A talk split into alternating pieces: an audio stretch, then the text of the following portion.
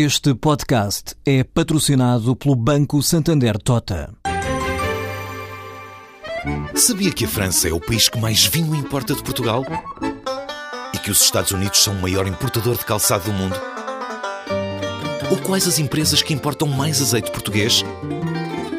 No portal Santander Trade, encontra todas as respostas para internacionalizar a sua empresa, desde mercados a procedimentos, redes de contactos e ferramentas para dinamizar a sua atividade exportadora. Descubra mais em santandertrade.com. Santander Tota, um banco para as suas ideias.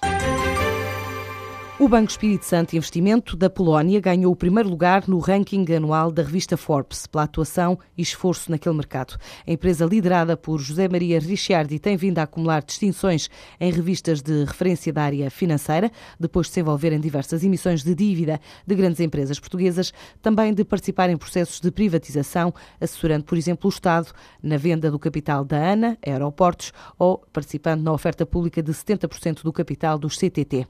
De acordo com a agência Bloomberg, o BSI liderou mais uma vez o mercado de fusões e aquisições em Portugal, pelo número e valor de operações concluídas, alcançando ainda na Península Ibérica o segundo lugar pelo montante de operações terminadas.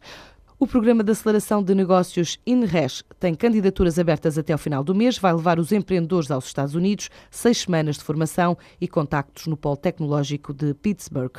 Um programa destinado a equipas com projetos sólidos de comercialização de produtos ou serviços na área das tecnologias de informação, financiado pela Fundação para a Ciência e Tecnologia e dirigido pelo professor João Claro. O programa chama-se INRES, é, é um programa de aceleração de negócios para equipas empreendedoras eh, numa fase ainda relativamente embrionária do seu desenvolvimento eh, e que tenham um projeto de comercialização de um produto ou um serviço na área das tecnologias de informação e comunicação em Portugal.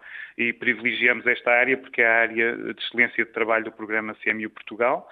Aqui a colaboração com Carnegie Mellon e com a Pittsburgh Regional Alliance é muito é fundamental porque eh, é nesta colaboração que reside eh, o caráter internacional eh, deste programa de aceleração e que vai permitir às equipas terem seis semanas de imersão num ecossistema empreendedor ligado à Universidade de Carnegie Mellon e ligado à região de Pittsburgh, que tem uma grande densidade de atividades e de contactos que são extremamente relevantes para o desenvolvimento destes negócios nestas fases iniciais, que nós estamos seguros que com as condições que lhes estamos a proporcionar se vai poder efetuar de uma forma mais robusta, de uma forma mais sustentada e também de uma forma mais rápida. É aberto a qualquer, a qualquer equipa empreendedora que esteja a trabalhar eh, a partir de Portugal. Portanto, não é, não é limitado exclusivamente a estudantes ou investigadores ou a docentes de, de universidades ou a investigadores das nossas instituições de investigação.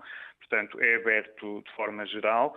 Portanto, estamos à procura de projetos que estejam ainda numa fase relativamente embrionária, eh, ou seja, estamos à procura de projetos em que a empresa pode já estar ou não estabelecida, mas eh, não estamos vocacionados para apoiar projetos que já estejam numa fase mais madura, a, a vender eh, de forma rotineira os seus produtos e a fornecer os seus serviços. O INRES começa em junho, termina em setembro, com formação intensiva, quer em Portugal, quer nos Estados Unidos. Está esta tarde a ser apresentado no Porto, depois da apresentação da manhã em Coimbra e Amanhã vai ser a vez de Lisboa conhecer este projeto numa sessão marcada para o Tagus Park.